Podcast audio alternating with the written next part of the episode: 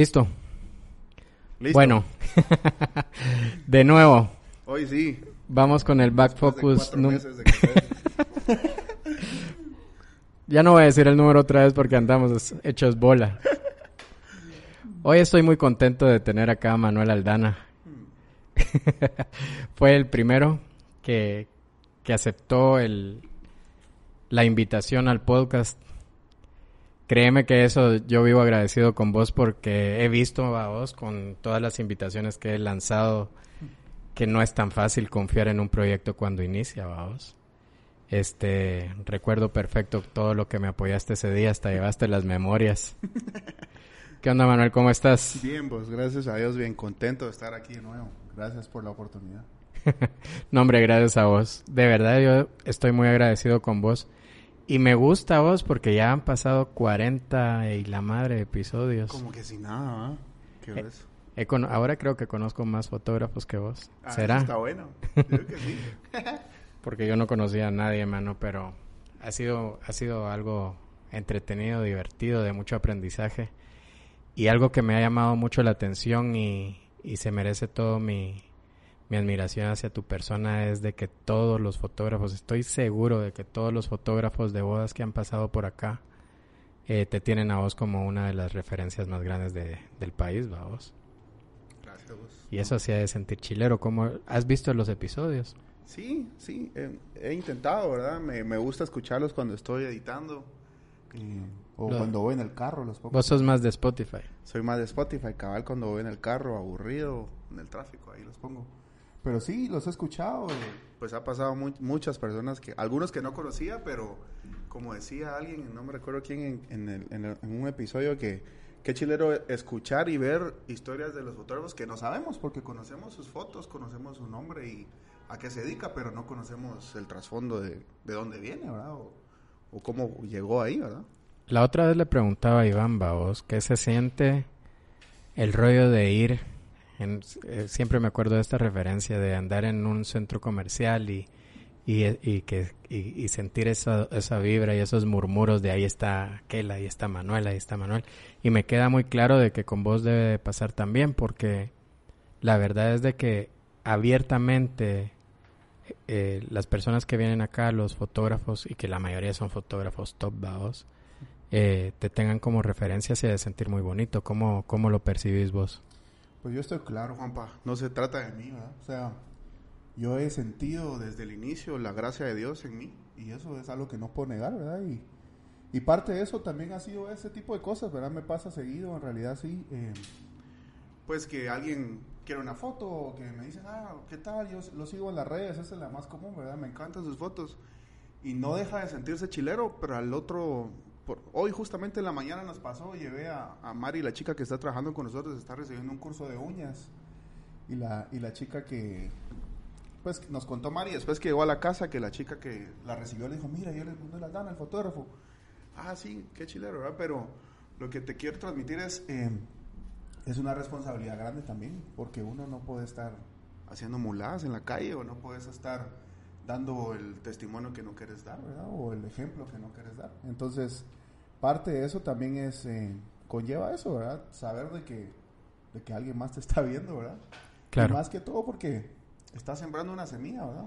Este, Después, en unos años, van a decir, ah, es el papá de Monse, ¿verdad? Es el esposo de Mané. Entonces, no solo es por uno, ¿ah? Bueno, seguimos.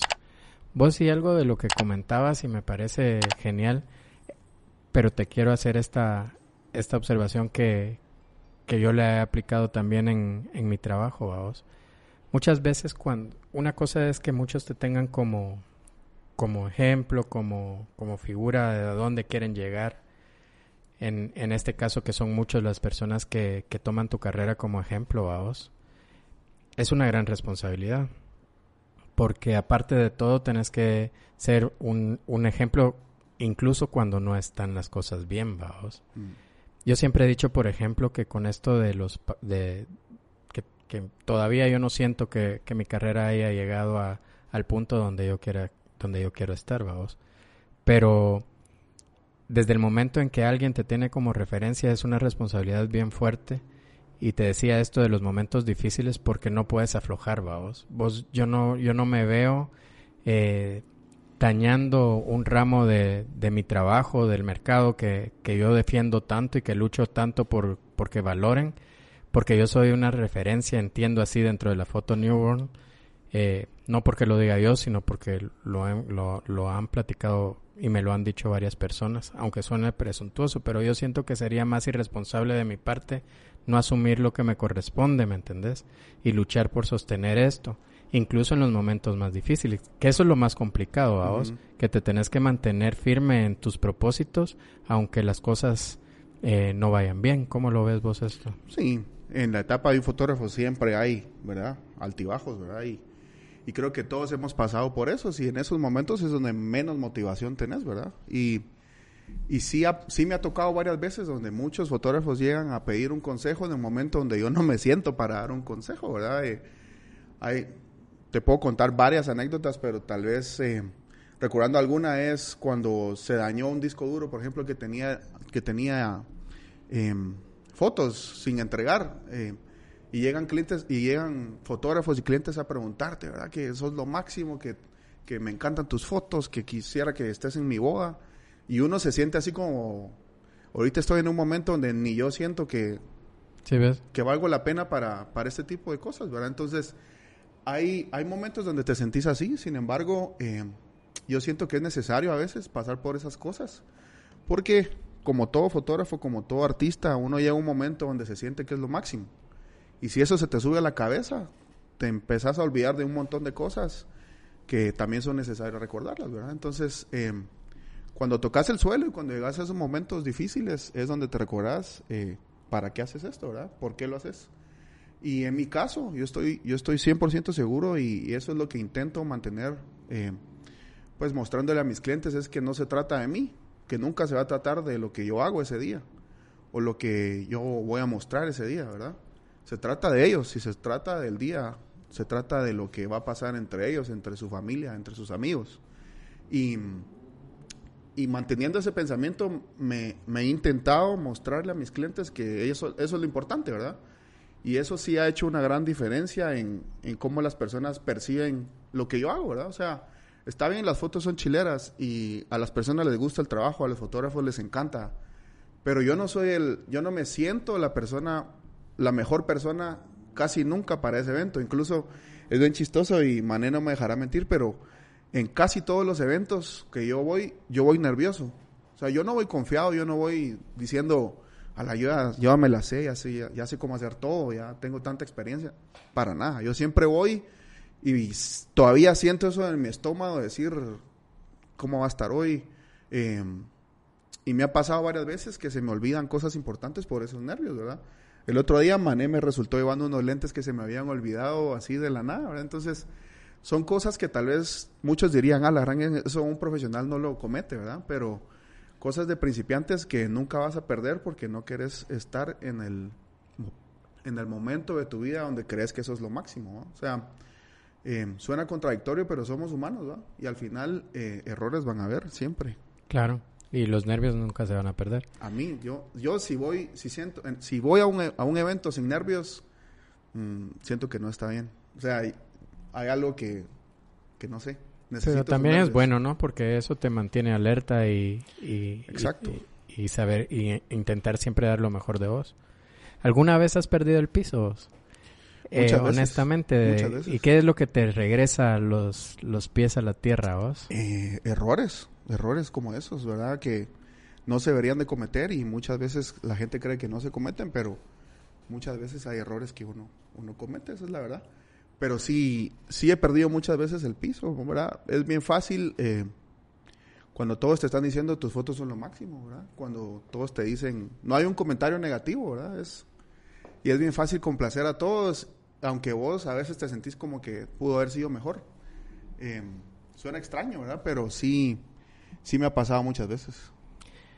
Yo siento que esto de la foto, yo no sé, yo no sé cómo era antes, ¿verdad? Cuando con la fotografía fotografía análoga y todo ese rollo. Siento que no tenían tanta exposición los, los, los fotógrafos que han de haber sido unos cracks y unos maestros. en, en, eso, en esos tiempos donde no podías previsualizar la imagen previa en ahora hasta en el visor, vos antes ni siquiera en la, en la pantallita. Eh, cómo, cómo podías cubrir una boda completa o un evento completo sin saber qué onda, Y, llegar a tu casa con un costal, no sé cómo lo manejaban, pero cargaban un montón de rollos, me imagino.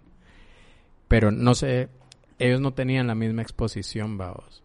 Entonces era como que sobresalieran, era muy difícil y los que lo lograban, que se volvían famosos, me imagino yo, que debieron haber tenido un gran mérito, que no quiere decir que ahora no, vamos. No sé si ahora es más difícil porque yo lo he comentado siempre, con todos, estos, todos los avances de la tecnología que hay, la facilidad que te da ahora el, el poder realizar tu trabajo eh, de una forma decente, se puede decir, vamos, que, que sea un, un resultado decente, marcar una diferencia con las, con las, con las demás y que tu marca vaya creciendo es mucho más complicado. Aparte de la exposición que es ahora, gracias a Dios, muy buena en las redes sociales y eso hace que alcances un nivel de, de audiencia, si se puede decir, superior a lo que teníamos antes. Es por eso que siento que los fotógrafos han alcanzado un nivel de artista o fama que antes no se tenía. No sé cómo lo ves vos. Sí, es, es un poco controversial ese tema, ¿verdad? Porque habemos muchos fotógrafos que para mí las redes sociales es mostrar algo que no sabemos, ¿verdad? O sea, en las redes sociales puedes ver algo, pero en tu casa puede ser diferente, ¿verdad? O es otro, otro rollo. Entonces, eh, le ayuda a las personas a vivir un mundo que quieren mostrar, ¿verdad? Pero en el tema de los fotógrafos, obviamente uno quiere mostrar su trabajo. Pero en mi caso, por ejemplo, yo te puedo decir, yo tengo 75 bodas que no he mostrado.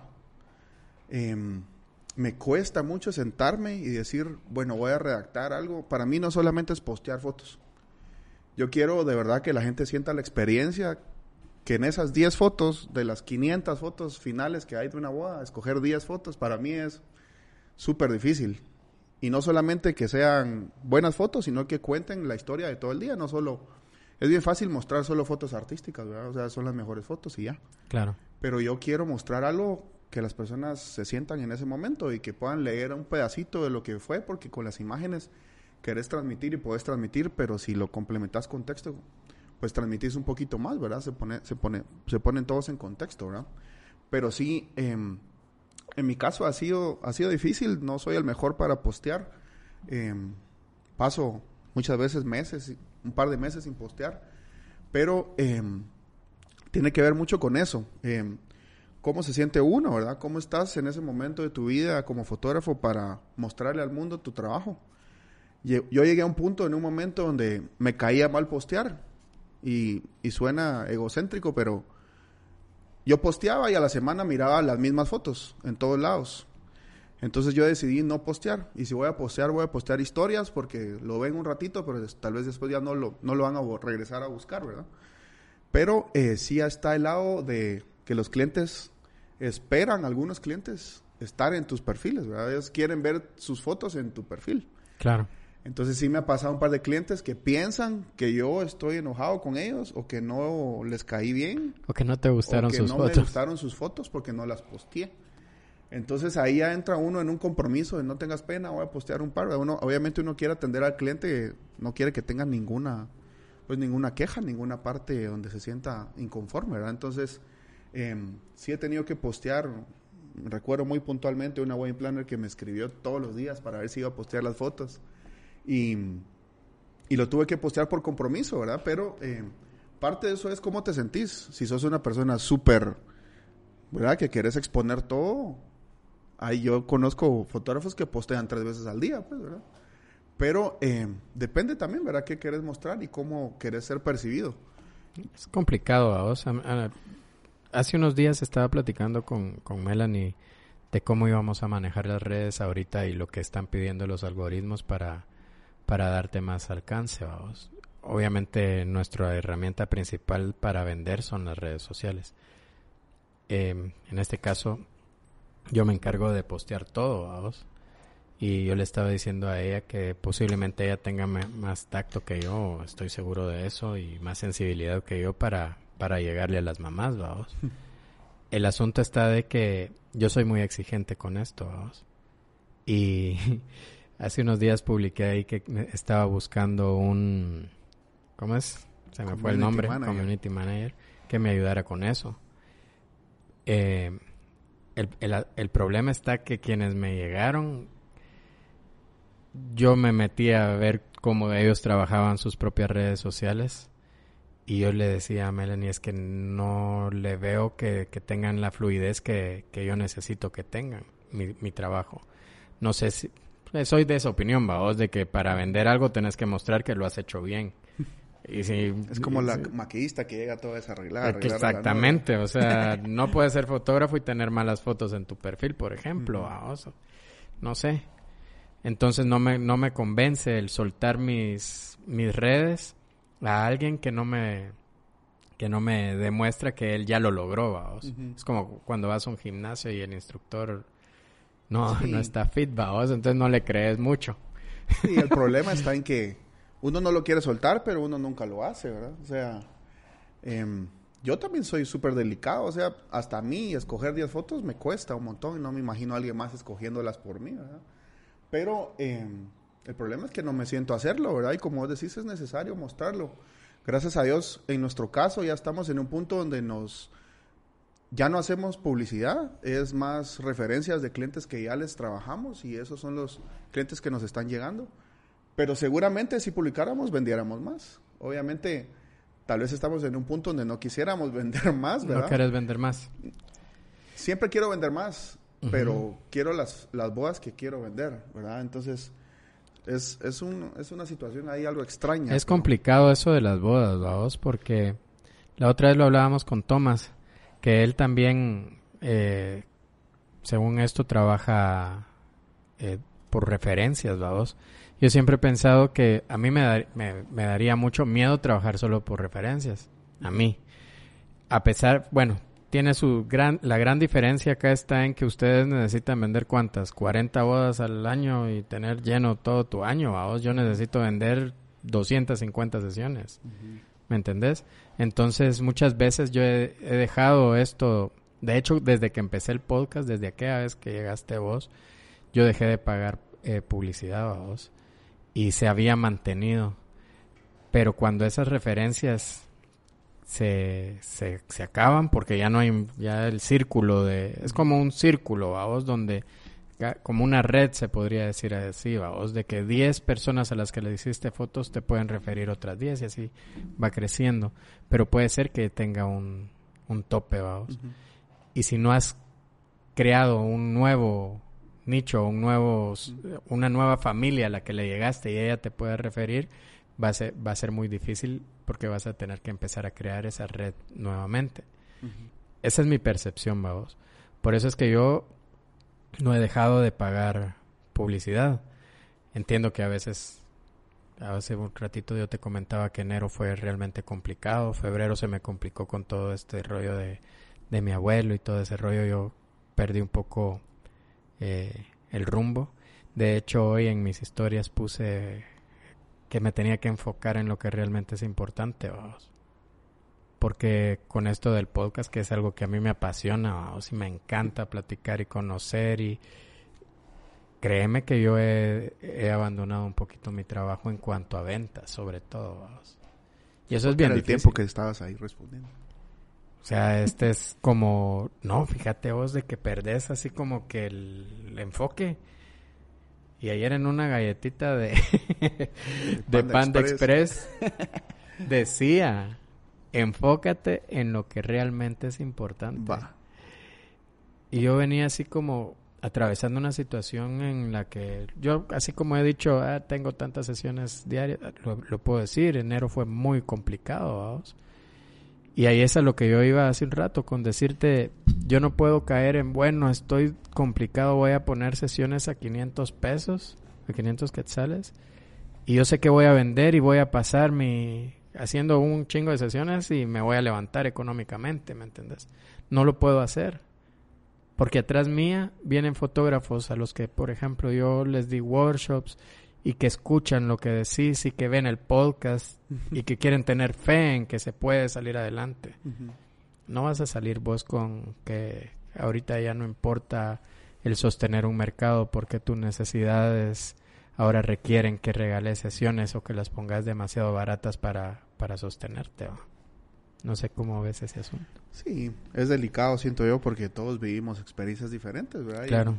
contextos y culturas diferentes, ¿verdad? Pero eh, es difícil, pues nuestra cultura no está acostumbrada a valorarlo, eso es la verdad. Eh, cuando yo empecé a vender sesiones, yo no pienso que sean caras, pero que la gente pensaba que eran bastante, pues, imposibles de pagar.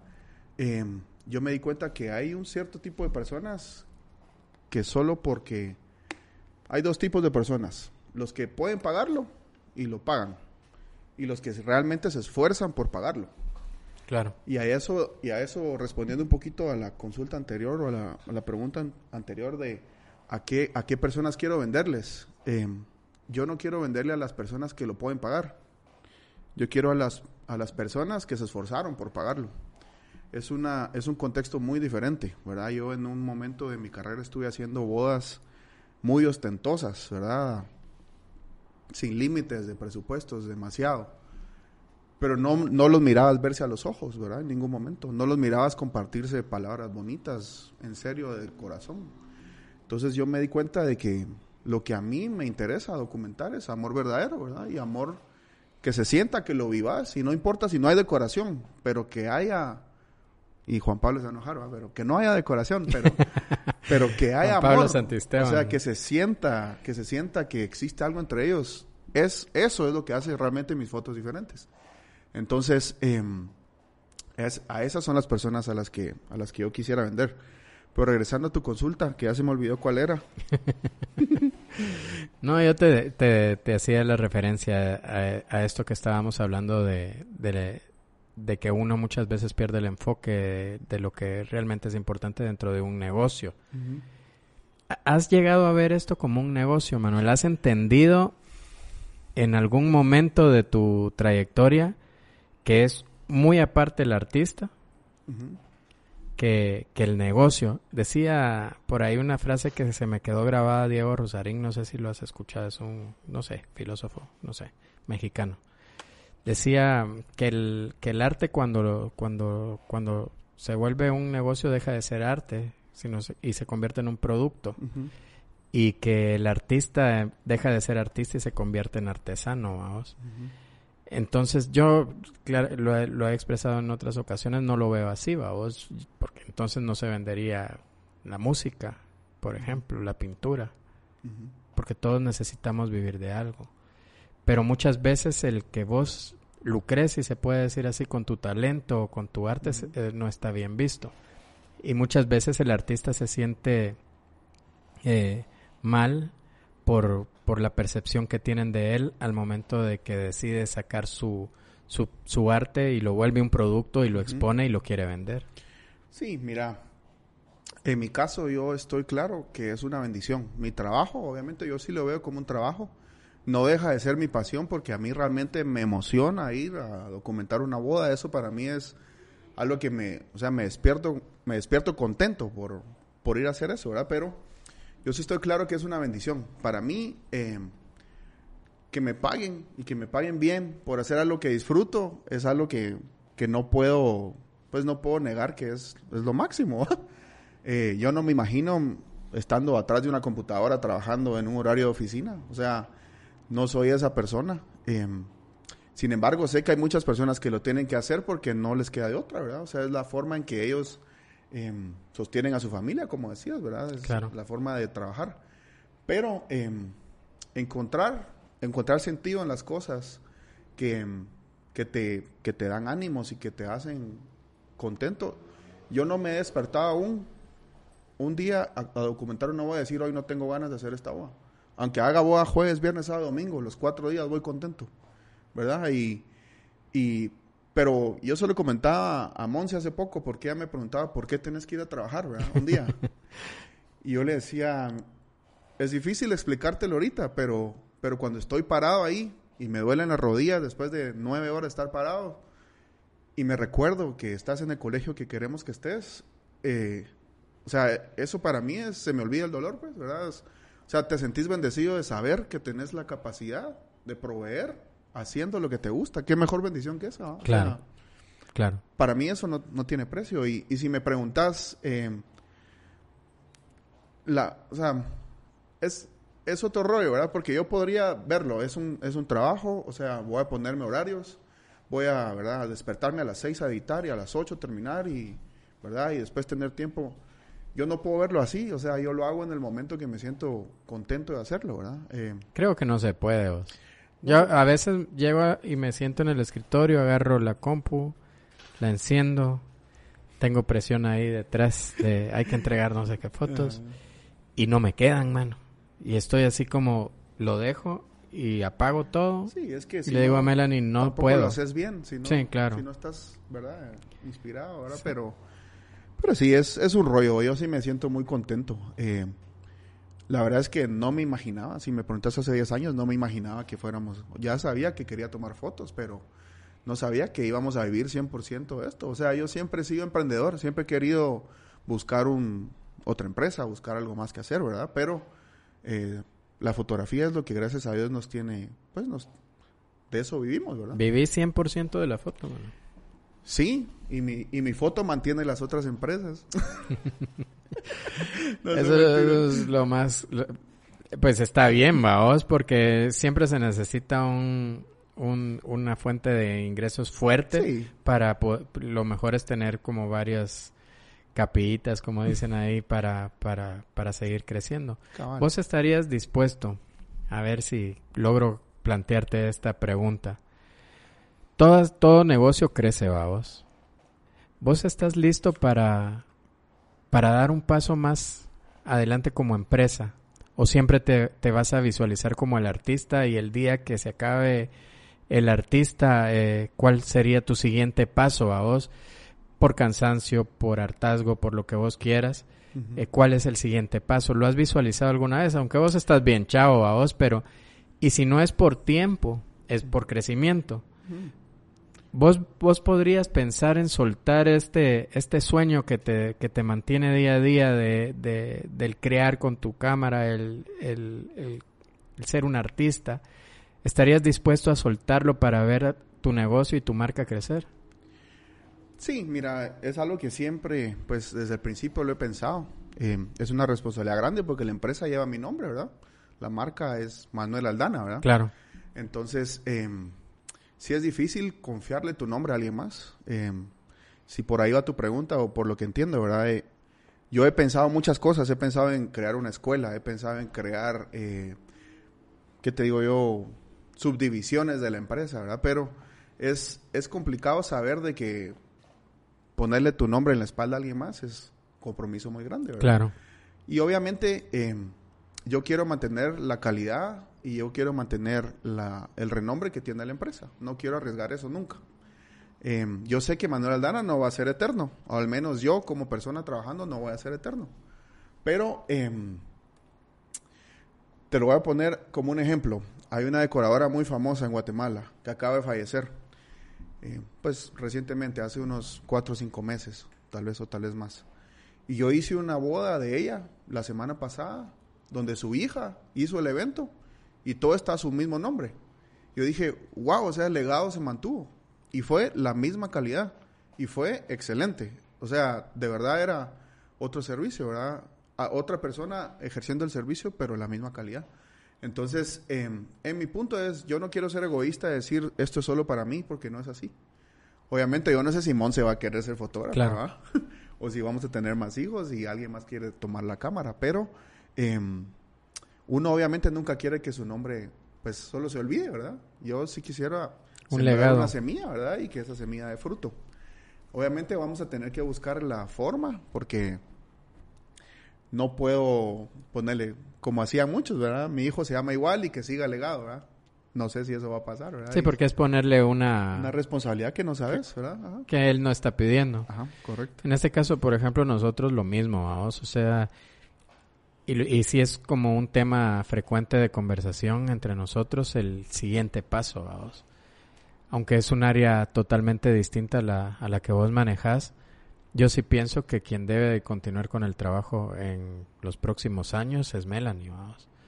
porque ella es la que ha estado a la par mía, es la que sabe cómo se, cómo se maneja todo este rollo. Y yo le digo que se tiene que preparar, vamos, porque lo hablábamos con Juan Pablo Santiesteban la otra vez y yo le decía algo así como que una empresa no se constituye o no constituye un éxito importante en una generación, vamos. Las empresas más fuertes van por varias generaciones en las familias. Y yo se sentiría como algo muy triste que el sueño que tanto nos ha costado alcanzar y todo el esfuerzo que, que, se ha tenido para desarrollar una marca importante, eh, yo lo entiendo así, vamos, em, se vaya todo a la droga por porque no hubo quien, quien lo continuó, no se supo cómo, cómo continuar con esto, vamos. Sí, mira, una forma en la que nosotros, al menos yo, estoy intentando continuar con eso es, y no necesariamente dejándolo en mí, ¿verdad? Eh, siempre que alguien me consulta, mira, ¿qué hago con esto? ¿Cómo puedo hacer esto? ¿Verdad? Es, aquí no hay secretos, ¿verdad? Lo que necesitas saber, si, si podemos ayudarte en algo, con mucho gusto, aquí va. Necesitas un preset, aquí va. Me lo vendes, te lo regalo. O sea, no hay forma de... Si mi semilla después ninguno de mis hijos quiere seguirla, pues al menos alguien en la cultura de nuestro país que sepa que las, las cosas se hacían de alguna forma diferente, ¿verdad? Y, y, era lo que hablábamos antes de, empezar el podcast, es nuestra cultura piensa muy diferente, nuestra cultura no valora, ¿verdad? Y, y, y, parte de eso es, los fotógrafos son muy egoístas y los fotógrafos se quedan todo para ellos, ¿verdad? Y eso era la mentalidad de hace 10 años, ¿verdad? ¿Crees que sigue siendo así? Yo creo que no, yo creo que está cambiando. Y la idea es, eh, si crecemos todos juntos, el mercado se valora. Si crecemos, si, si aquel que que no sabe cómo desenfocar el fondo, decían en un podcast, ¿verdad? Quiero aprender a desenfocar el fondo. Y es una línea que te va a ayudar a, decirle cómo lo puede hacer, ¿por qué no hacerlo? O sea, em, no, mira, yo estudié muchos años para saber cómo desenfocar el fondo. Pajas, ¿ves? ¿Verdad? Hay muchas cosas que uno puede compartir y esa es una forma también de compartir la semilla, o sea, si tal vez tu legado no va a seguir por años en tu familia, va a seguir en todos los fotógrafos que algún día aprendieron algo de vos, ¿verdad? O y no es que uno lo sepa todo, pero hay muchas cosas en donde hay temas muy sencillos. Y yo pasé con una duda, pasé 20, tal vez, no sé, 10 años con la misma duda. Y hasta que un fotógrafo me dijo, mira, esto es así. Uy, chica, ni en 3, 4 workshops lo resolvieron, ¿verdad? Entonces, una, una simple duda puede cambiar la carrera de un fotógrafo completamente, ¿verdad? Llevarla por un nuevo rumbo. Entonces, esa forma de compartir semillas, a mí me parece que podemos hacerlo.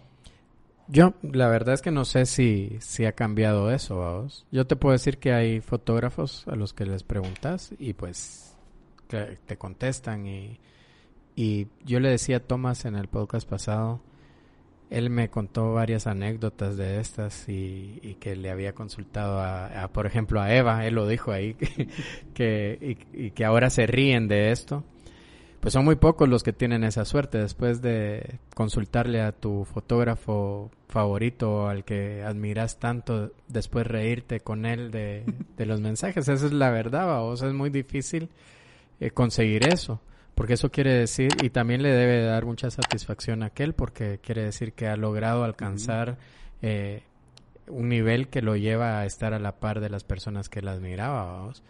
Yo le decía, a mí no me pasó, ¿va? porque yo vivo agradecido con las personas que me ayudaron en un inicio. Siempre las recuerdo y, es Javier González. Em, ya se me olvidaron los demás. Buenísimo. Pero fueron varios, a los que yo les consultaba y...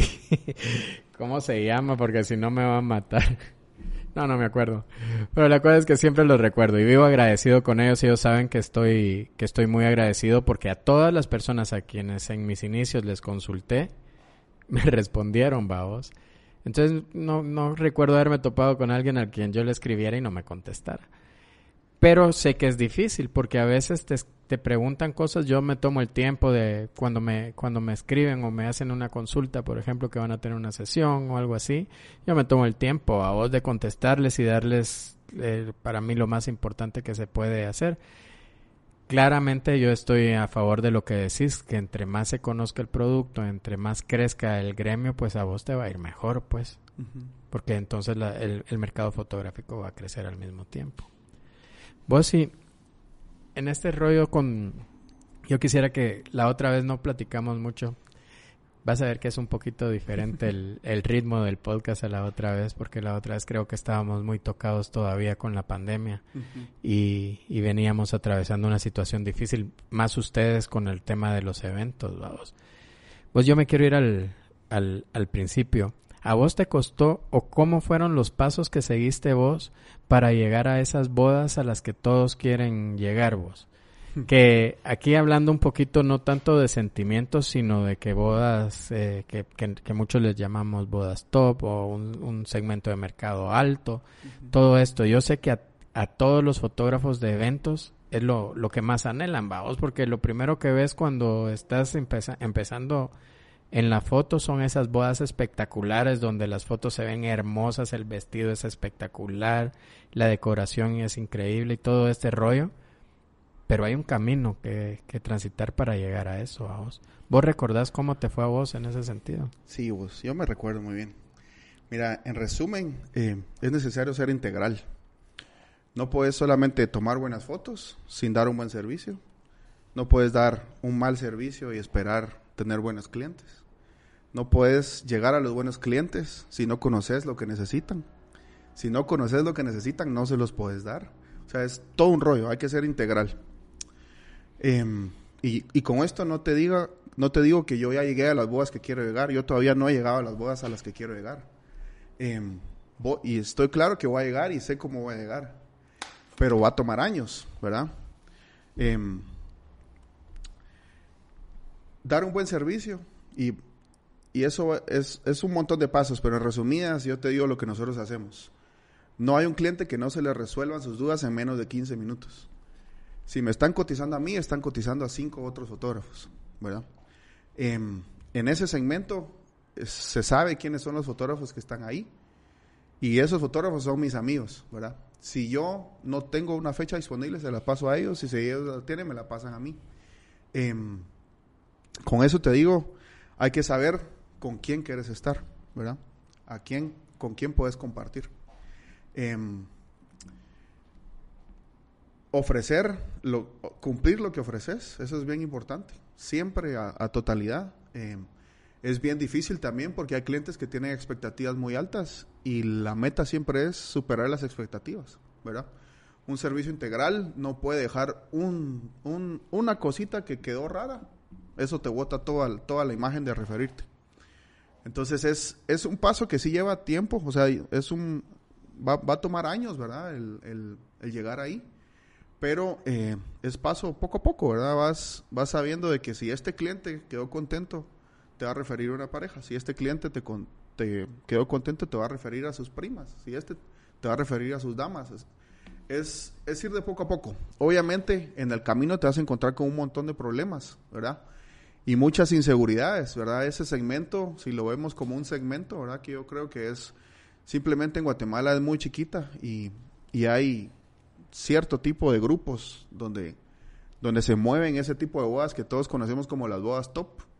Eh, no necesariamente que es que sean top porque tienen mucho presupuesto o porque tienen decoraciones hermosas, sino porque tienen ese sentimiento que yo estoy buscando. Y ya dijimos que no hablamos de sentimiento, ¿verdad? de negocio, pero en mi caso las bodas que yo quiero llegar a, documentar son las que tienen sentimiento, ¿verdad? Y no necesariamente son las de mejores presupuestos. Pero em, respondiendo a tu consulta es, em, es difícil, es difícil llegar a esas bodas porque hay círculos muy cerrados. Hay hay familias específicas que se mueven en ese círculo con planners específicas, con fotógrafos específicos, ¿verdad? Entonces, ya muchas veces no tiene que ver lo que vos ofrezcas, sino que tiene que ver quién sos vos, ¿verdad? ¿Quién es, cuál es tu marca? ¿Qué bodas has cubierto? ¿Verdad? Entonces, no vas a llegar ahí de la noche a la mañana, pero vas a llegar ahí eh, poco a poco. Em. pero es complicado, vos, porque yo, yo veo cómo yo la verdad es de que no sé en dónde estaría si hubiera seguido haciendo bodas. Estoy claro en eso. Eh, pero veo el recorrido de otros, de, algunos amigos, pero muchos hacen mención de esto. ¿Crees vos? Esto también se lo pregunté a Tomás y aquel me dio su, su percepción de, del asunto. ¿vos? ¿Vos crees que el entrar a este círculo que vos mencionaba de amigos, de colegas eh, que se refieren y todo esto, es complicado para alguien cuando inicia, no solo cuando inicia, sino cuando ya lleva años en esto, es difícil. ¿Qué crees vos que hace falta para, para poder pertenecer vos? Es, eh, ¿cómo, ¿Cómo lo manejan? Eh, ¿cómo puede, ¿Qué puede hacer un fotógrafo que está luchando por entrar en el listado de una wedding planner famosa este, para estar, vos? ¿Qué paso le, le aconsejarías vos que, que pueden dar? Hay que tocar puertas, vos. O sea, hay que, hay que sacar la lista de todas las wedding planners y ir a tocarle la puerta y presentarte y decirle, mira, dame la oportunidad de una boda. Cuando puedas, cuando se pueda. Yo, eh, este es mi trabajo. Obviamente, hay estándares, ¿verdad? Vos? O sea, no vas a llegar a ofrecer tus servicios si sabes que las fotos todavía no están donde, donde necesitan estar para poder, eh, pues, meterte a ese círculo.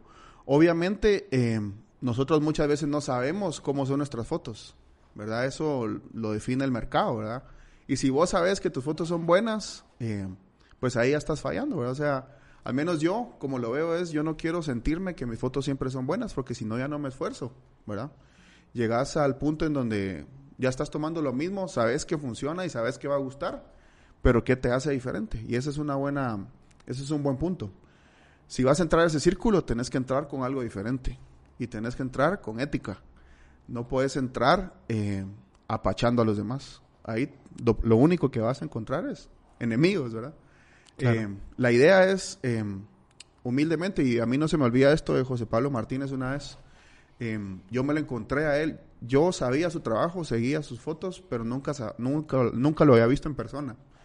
Íbamos entrando una vez a una boda en el Soleil con Mané en la antigua y José Pablo venía saliendo y yo no sabía quién era y él me dijo, Manuel, ¿qué tal? ¿Cómo estás? Mucho gusto.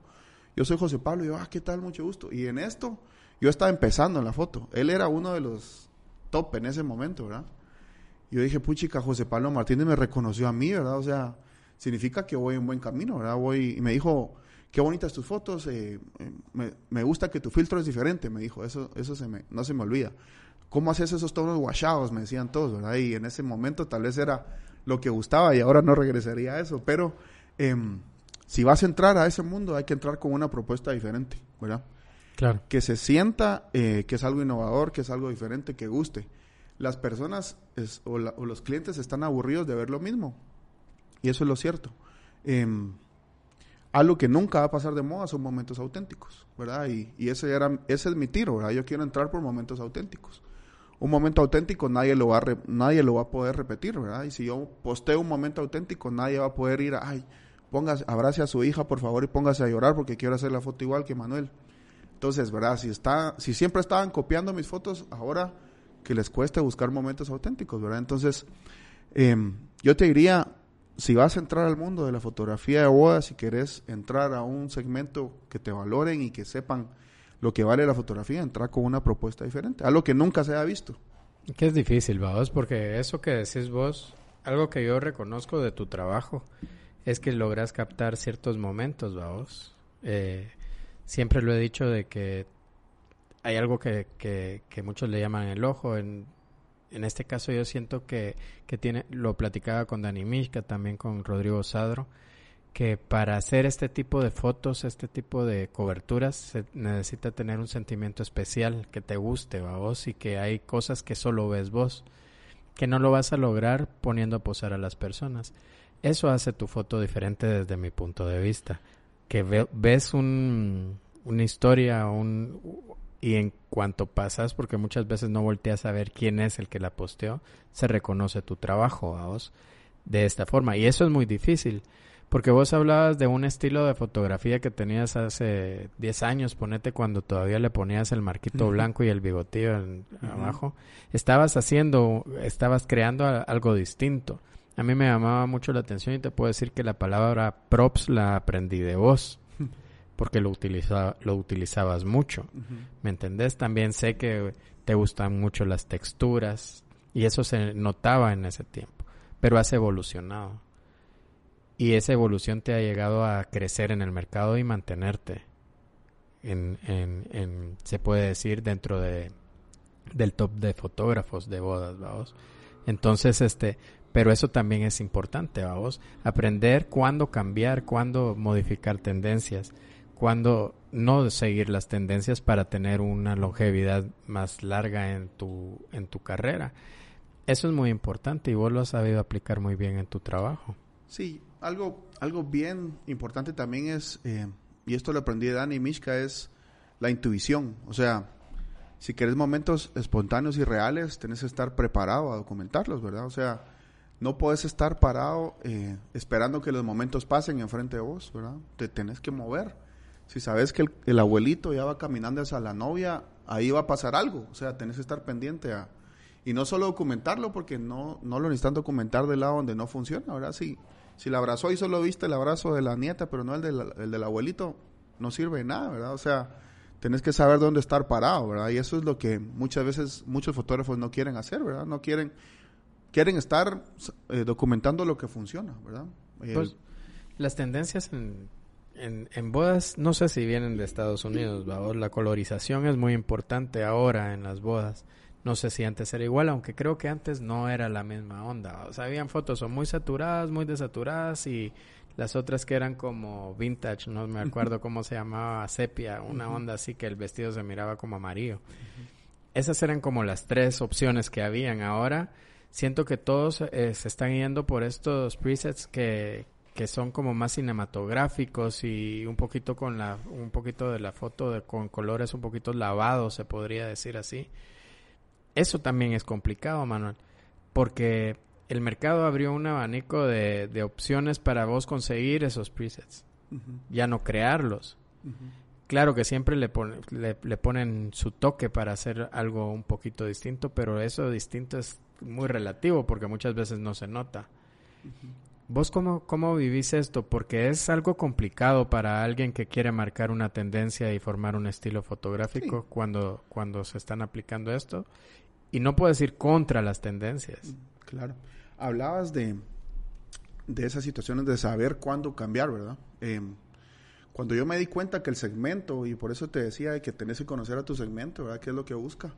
Cuando el segmento que al, yo, al, al que yo quería llegar no le gustaban los colores vibrantes que yo usaba, era momento de cambiar, ¿verdad? Y fue, y, y, y, lo puedes ver en mi Instagram, fue un cambio bien drástico, de estos colores a estos colores, de un solo, ¿verdad? Pero es parte de conocer qué está buscando el mercado, ¿verdad? Em, claro.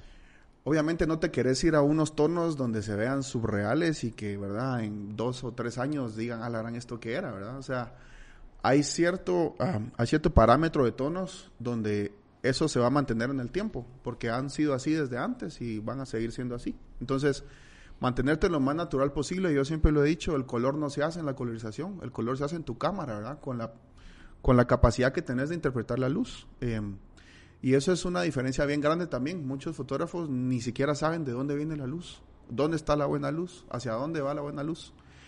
Y, y por preocuparse mucho de estar, estar estresados de la pareja, de estar estresados en lo que está pasando, se olvidan del entorno también, ¿verdad? Y la composición, yo te lo puedo decir, en este segmento es muy importante. Claro que tus fotos sean limpias. Y ellos no quieren ver un cuarto lleno de cosas, ¿verdad? No quieren ver una composición llena de cosas.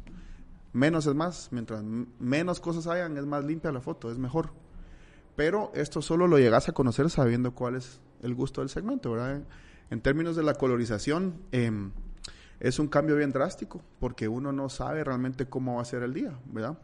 Em, puede que los presets que compraste funcionen para ese fotógrafo que solo usa solo hace fotos a las 6 de la mañana, ¿verdad? Y cuando lo pegas en tus fotos no se ve nada parecido, ¿verdad? Él tiene una cámara totalmente diferente a la tuya, tiene parámetros y lentes muy diferentes a los tuyos. Entonces, el preset es algo bien personal, ¿verdad? Claro. Y yo siempre le digo, yo no te puedo vender un preset, porque un preset que yo hice, no sé si te va a funcionar a vos. Pero sí te lo piden. Todo el tiempo, todo el tiempo. Y después que, que escuchen esto más. Pero sí, de verdad es, es el preset es algo que debería creer crecer en tu empresa, crecer en tu marca, en tu arte como parte de tu color, de tu pues de tu estilo. Aunque alguien más venga a intentar hacer las mismas fotos y me ha pasado y ponerle tu preset no van a ser iguales, ¿verdad? El ojo de cada quien es diferente. La forma en que en que balanceas tu exposímetro es diferente, o sea, yo te puedo decir, yo, yo tomo fotos con dos pasos subexpuestos y todos saben eso, ¿verdad? Y algunos me dicen que tus fotos son un poco muy oscuras. Pero es porque yo, en mi preset, yo quiero levantar sombras y matar contrastes. Pero, eh, ¿verdad? Alguien que expone normal y que le pega mi preset, no le va a funcionar. Entonces, el preset realmente es algo bien personal, ¿verdad? Que es distinto a vos. Yo me voy al otro lado, a vos. Yo un pasito Sobre. sobreexpuesto en casi todas mis fotos. Y hasta hace poco yo, la verdad es de que nunca me imaginé que, que podía asimilar esto después de 40 podcasts. Pero me di cuenta de que, de que aún trabajando en estudio, eh, yo miraba que ponían un montón de flash. Y me pasó ahorita que trabajé con Alejandro Sandoval en- al verlo trabajar en estudio, vamos. Entonces cuando yo me puse a pensar cómo yo hubiera desarrollado esta sesión, era totalmente distinto, vamos. Totalmente. Y el tipo de fotografía también era que yo hubiera escogido para presentar mi trabajo era totalmente a mí me gustan más más blancos, más luces.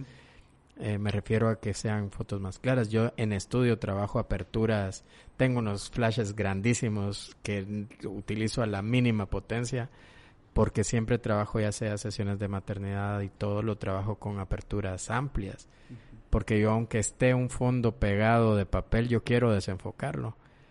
Entonces yo me di cuenta de esto, de que todos tenemos como una forma de trabajar. Yo no sé, en, en, nuestros inicios muchas veces nos, nos cuestionamos si lo estás haciendo bien o cómo se hacen ciertas fotos, vamos.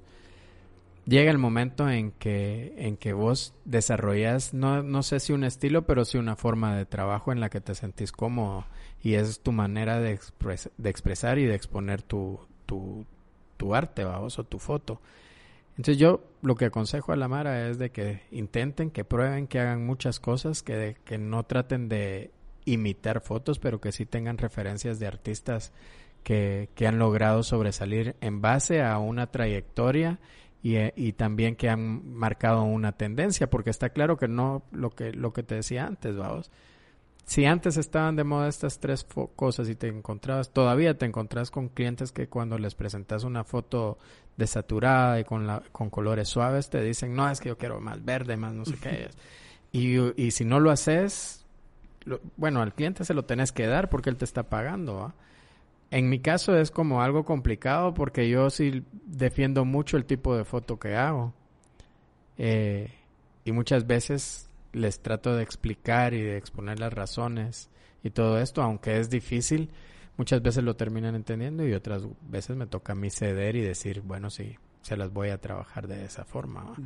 Ahora te repito, entiendo que en, en bodas, sobre todo en eventos, sí hay como tendencias muy marcadas en cuanto al color y en cuanto al tipo de edición. Por eso es de que te han- deben de pedir muchas veces los, los, los presets. Y, no te, y nunca has pensado en, en comercializarlos.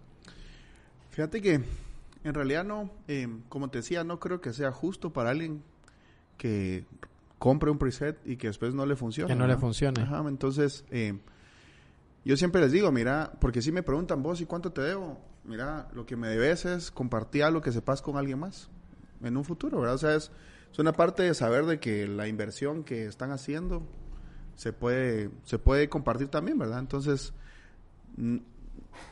nunca he sido ambicioso de decir, ah, quiero hacer más dinero de esta forma, buscar esta... En realidad no, entonces no se me, no se me haría justo. Lo que pasa es que es difícil, vamos. Cuando es, es muy complicado cuando no has establecido como una carrera, no, no, no ver este rollo de, de oportunidades de ingresos de otra forma. Por eso es que mucha Mara también está como abierta a negociar y, a, y a vender workshops, cursos, eh, de todo, vamos. Y que está bien, porque al final vos creaste un producto y, y, y te voy a contar, a mí me da mucha lástima los fotógrafos, no lástima, me da pena con los fotógrafos de, de moda, fotógrafos de modelos y todo este rollo. Yo he escuchado eh, decir a, a varios ya que hay en el que presentan unos trabajos lindos, mano, de verdad, y que dejaron de hacer esto porque no era un buen negocio y porque no podían sostener sus vidas, vamos, en base a un hobby. El rollo es que es, la fotografía es un hobby caro y que para quererlo llevar como un hobby tienes que tener un ingreso fuerte por otro lado, vamos.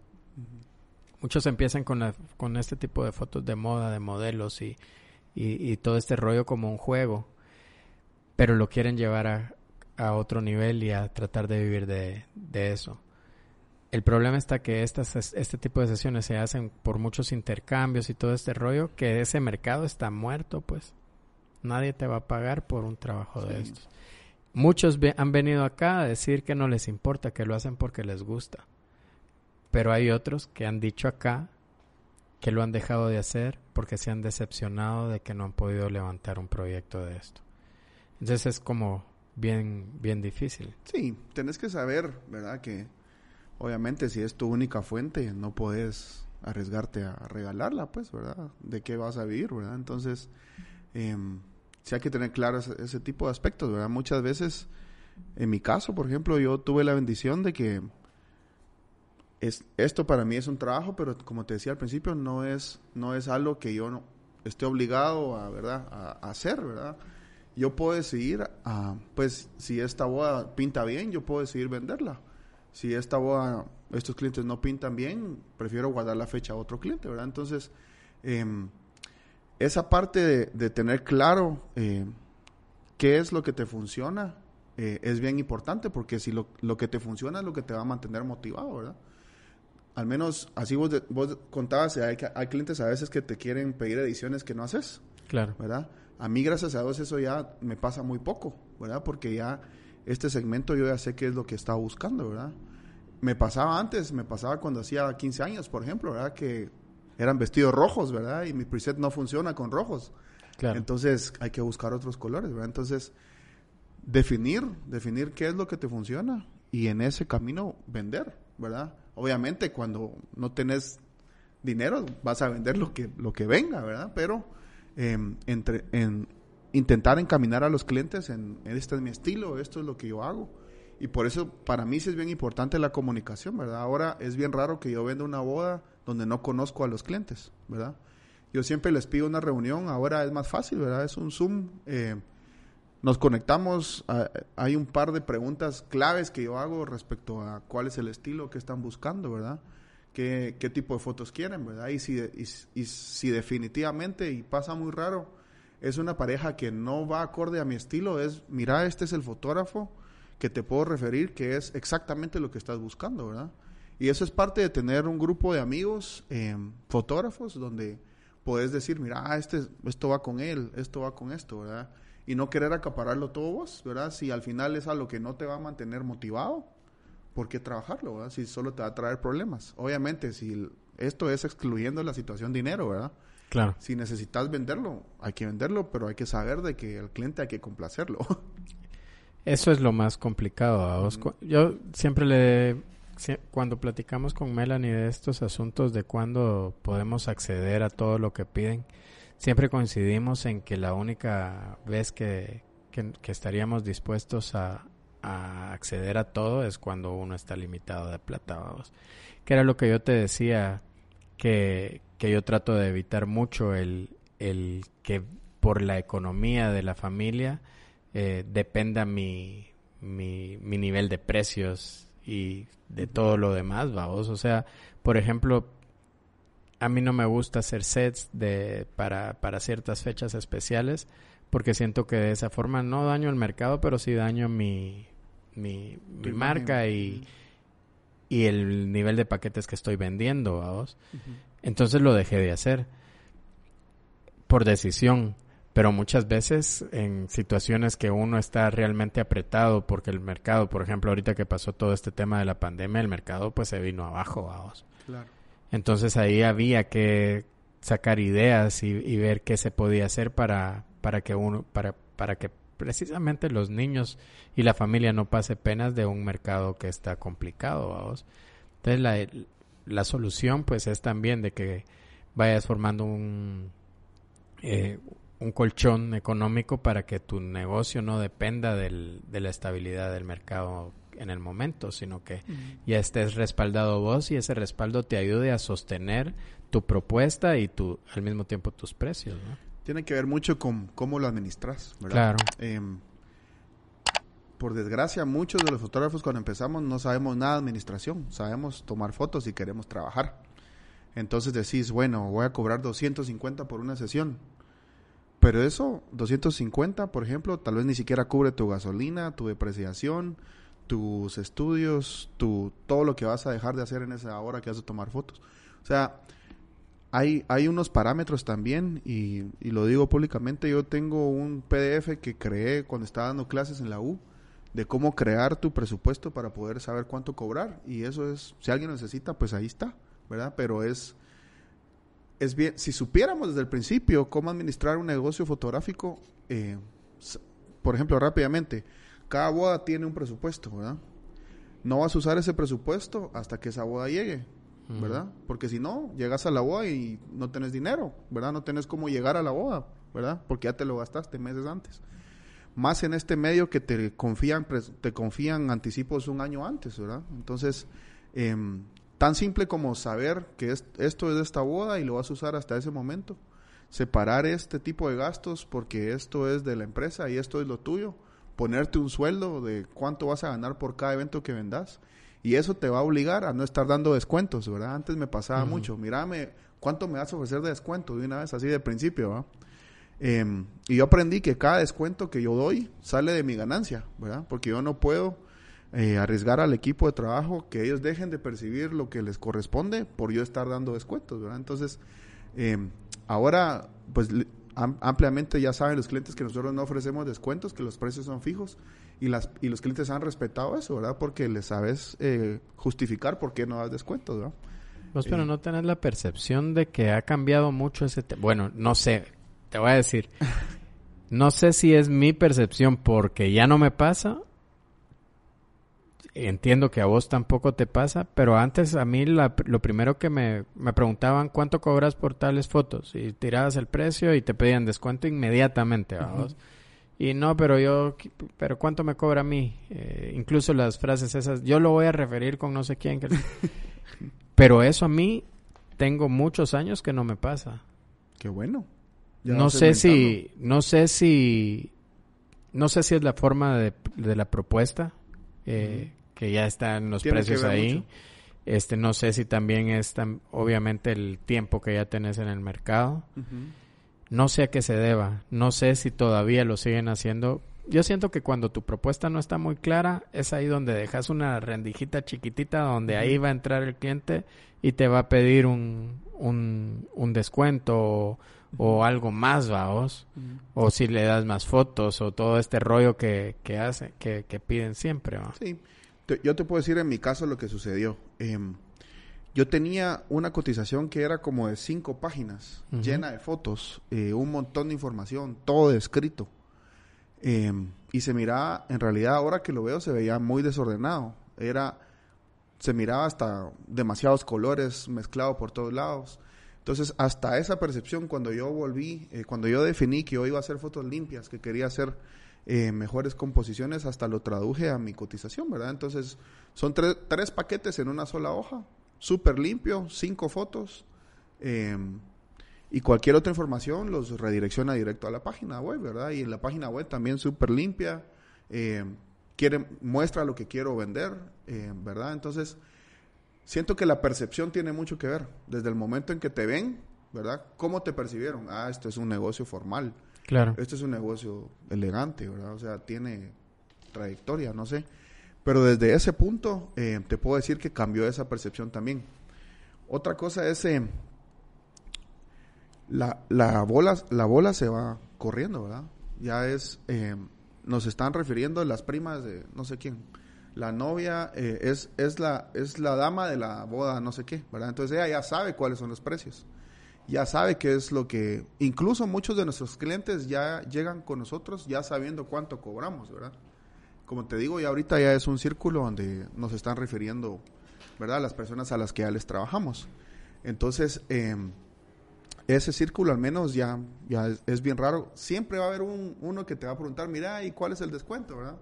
Muchas veces te lo dicen como bromeando, ¿verdad? Para calcularte, pero ya pasa muy, muy poco, ¿verdad? Y, yo de verdad, de una vez les digo, miren, eh, Nosotros no damos descuentos porque esto es lo, ves, así se, así se divide cómo nosotros en la empresa manejamos el presupuesto, ¿verdad? Y, y todos, ah, sí, te entiendo muy bien, qué bonito, hasta te dicen, ¿verdad? Qué bonito que lo hagan así, ¿verdad? Qué bueno que Pero te compran. Pues, es, difícil, la verdad es que... Sí, es eh, complicado. De todas las cotizaciones que mandamos, no, no, no, se quedan todas, por supuesto, ¿verdad? Pero eh, si hay un buen número que pues al menos ah, está dando seguimiento, ¿no? Aunque si me comprara la que me dice siempre, lo voy a hablar con mi prometido y mañana le respondo, olvídate, fuera millonario.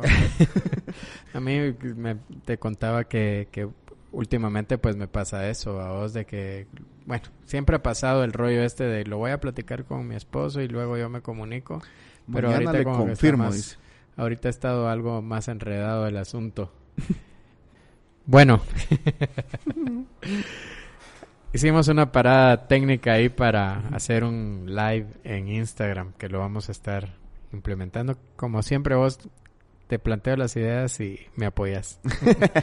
te lo agradezco. ¿Cómo me dijiste hoy que eras qué? No, se me fue la onda de que contigo había probado este rollo del podcast. No, pero te tengo la confianza. te tengo la confianza para pedirte las cosas y ver si funcionan o no. Y muchas gracias, man.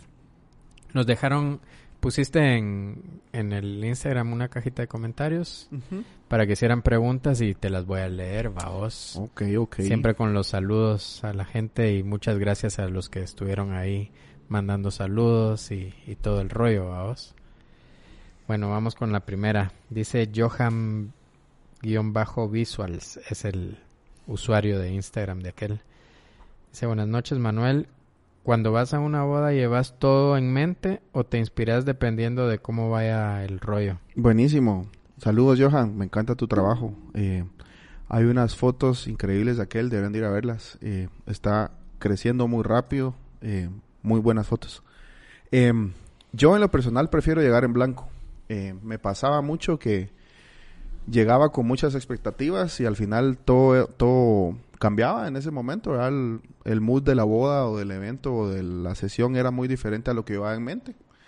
Entonces, eh, hace ya varios años mi, mi, mentalidad es llego en blanco, conecto con lo que haya, eh, busco líneas, texturas, luz y lo combino con los sentimientos de lo que esté sucediendo y así creo mis composiciones. Entonces, yo te diría, si vas con cosas en mente, vas a ir a crear cosas que ya existieron, no van a ser cosas únicas. Eh, lo, ideal es que vos crees la tendencia y que no vayas detrás de la tendencia. Entonces eso solo se crea o se puede lograr haciendo fotos únicas, eh, momentos que no se van a poder repetir y eso tiene que ver con cómo percibís, cómo intuís y cómo estás pendiente a los momentos. Entonces yo te diría llegar a la boda, llegar a la sesión, eh, identificar dónde está la buena luz, identificar las texturas, colores y fondos. Eh, cuando ya conoces, como dijo Iván Castro una vez, cuando ya conoces tu cámara como que fuera tu carro, que ya lo sabes manejar bien, ¿verdad? Ya no necesitas estar pendiente de tus settings y te puedes concentrar en componer y,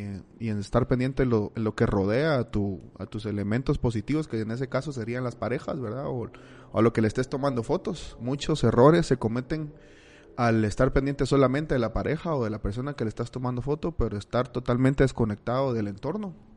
Y una buena composición es un buen encuadre, una buena luz, una buena textura, una buena línea, eh, muchos elementos, pero eh, yo te diría en general, no, no llegues con ideas. Obviamente si te sentís inseguro y sabes que en el momento de la verdad no te sentís seguro, pues de pronto lleva un par de referencias, pero eh, lo que a mí me funciona es llegar desconectado, conectar con lo que existe en el lugar y crear algo nuevo y único en ese momento. Pues pero ¿Vos haces una visita previa al lugar? Intento que no. Intentas que no, que todo sea espontáneo, pero por ejemplo, muchos fotógrafos lo hacen, vos, este, que van, por ejemplo, si la boda es en la mañana, van a ver cómo van unos días antes para, para, para tener en mente cómo, que, con qué tipo de luz se van a topar. Em, también hay un rollo ahí con los videógrafos, vos. Yo le decía a Tomás la otra vez que es bien difícil cuando no contratan siempre, la otra vez yo le comentaba a Rodrigo Sadro, que lo repetí con Tomás, el rollo este de que contratan al fotógrafo y muchas veces te preguntan eh, si vos tenés algún o si tenés o si les incluís video o cómo lo puedes hacer. ¿Cómo lo manejas este, en este caso vos? Buenísimo, fíjate que em, el fotógrafo es una de las primeras decisiones de la pareja. Eh, obviamente la fecha es primero, después muchas veces escogen el lugar y lo siguiente es el fotógrafo. Em, confían mucho en el criterio de uno y más que todo porque la foto y el video van de la mano, ¿verdad? Entonces, eh, querés que haya buena química, haya buena comunicación entre las dos empresas. En mi caso, yo solamente hago fotografía. Cuando me piden referencias, yo refiero a mis amigos, ¿verdad? Que es Antonio, es Maleta Films. Que lo vamos a tener por Eh, acá en el podcast. Ah, buenísimo. Es Junior, eh, Willy y Sophie, eh, ¿verdad? En- entre otros, pero eh, lo que siempre le recalco a los novios es, ustedes pueden escoger a la empresa que quieran, ¿verdad? Yo no les voy a imponer qué empresa contratar de video, pero sí es importante que podamos hablar antes si no los conocemos, ¿verdad? Eh, no es para pelear ni es para, ¿verdad? Decirte, mira, yo soy el fotógrafo, vos el videógrafo. Para nada, al contrario. Yo estoy claro que lo que más importa es el resultado final y eso solo se logra estando de acuerdo, ¿verdad? Y muchas veces vamos a trabajar con empresas que no, no funcionan, ¿verdad? O sea, no, no que no funcionen las empresas, sino que funciona, no funciona el vínculo entre fotógrafo y videógrafo. Está, están atravesándose en todo momento, pasan muchas cosas, ¿verdad? Tiene, nosotros los fotógrafos tenemos la ventaja de no tener que andar cargando tanto equipo. El pobre videógrafo anda como con siete maletas, un montón de cosas, ¿verdad? Entonces, eh, ese tipo de cosas para mí es bien importante. Como te digo, mis composiciones están pensadas para que sean limpias. Eh, si tengo que estar escondiendo al fotógrafo o al videógrafo, eh, es difícil porque no solamente estás encuadrando para tu pareja, sino para limpiarlos de tu encuadre, ¿verdad? Entonces, siempre le recalco que es importante que, que pues contratemos a una empresa que podamos comunicarnos bien. Yo sí que es difícil, ¿va? Porque el rollo este de, de la luz del video, pues también es como invasiva para ciertas tomas. Y ellos pues también la necesitan. Por eso es lo recomendable, ¿crees vos que es que...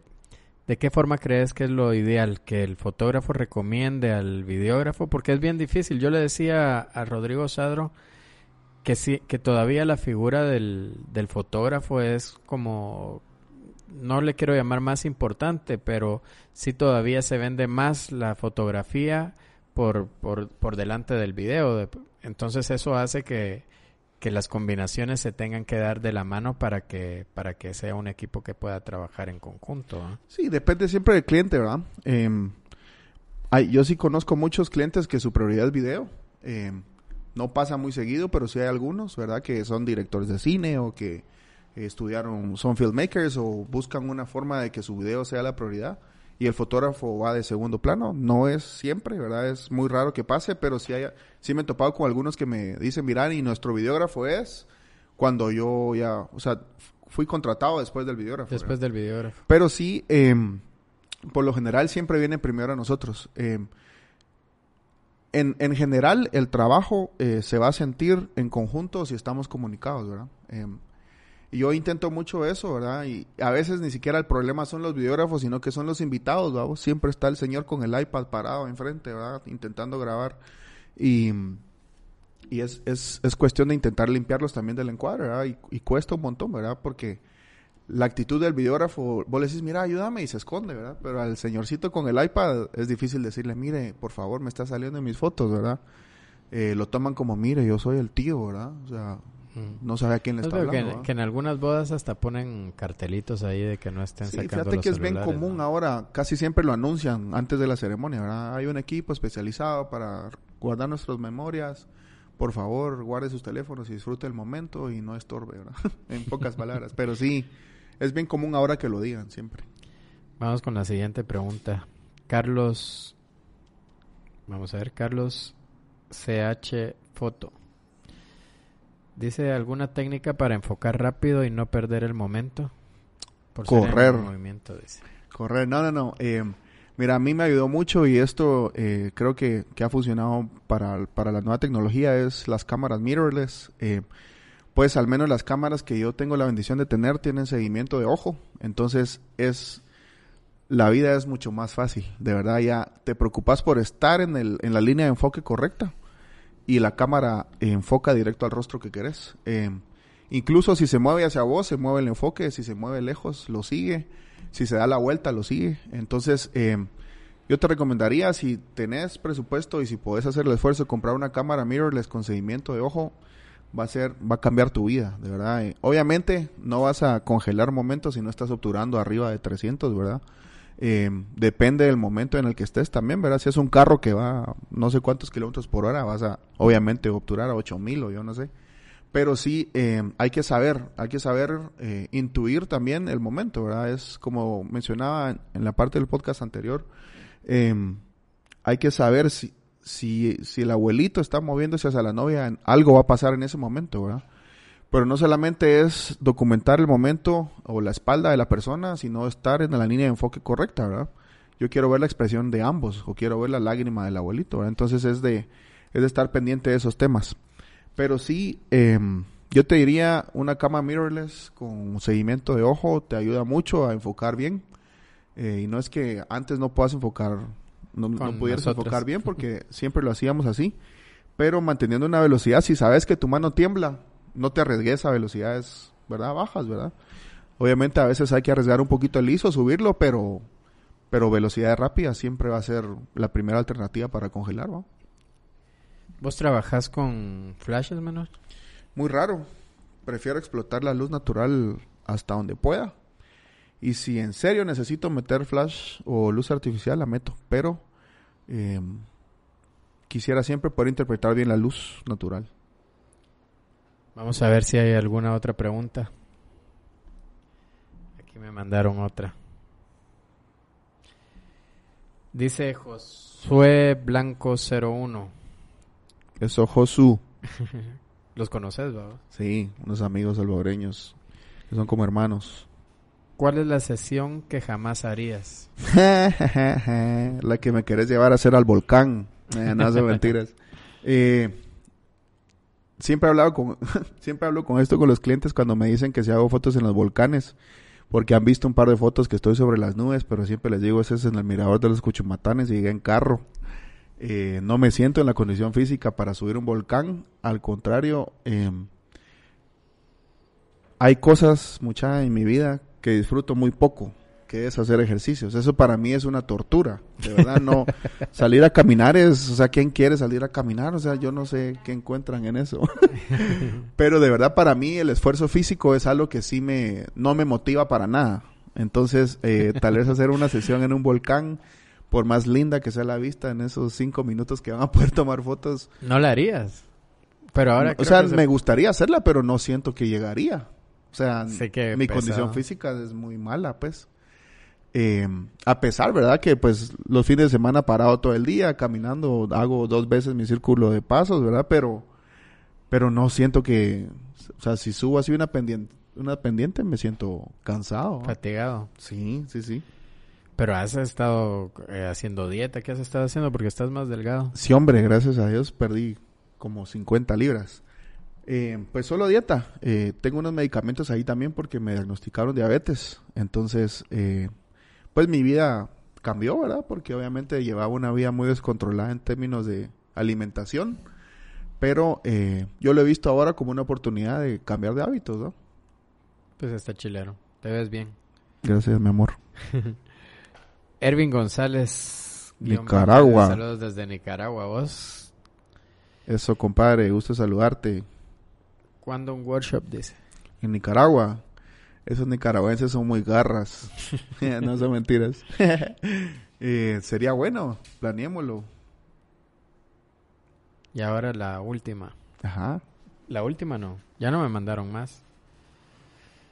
Dice Ervin González guion bajo. No, ese ya lo leímos. Samuel Jurado dice. ¿También lo conoces? Sí. Saludos, a ¿Cuál es tu sesión de fotos más inolvidable? Más inolvidable. Tengo varias, pero una que me recuerdo ahorita es una de las primeras bodas que hice. Em, era una historia bien chilera porque era una pareja que se enamoró de un niño. Eh, lo adoptaron y decidieron hacer su boda en el lugar donde lo conocieron.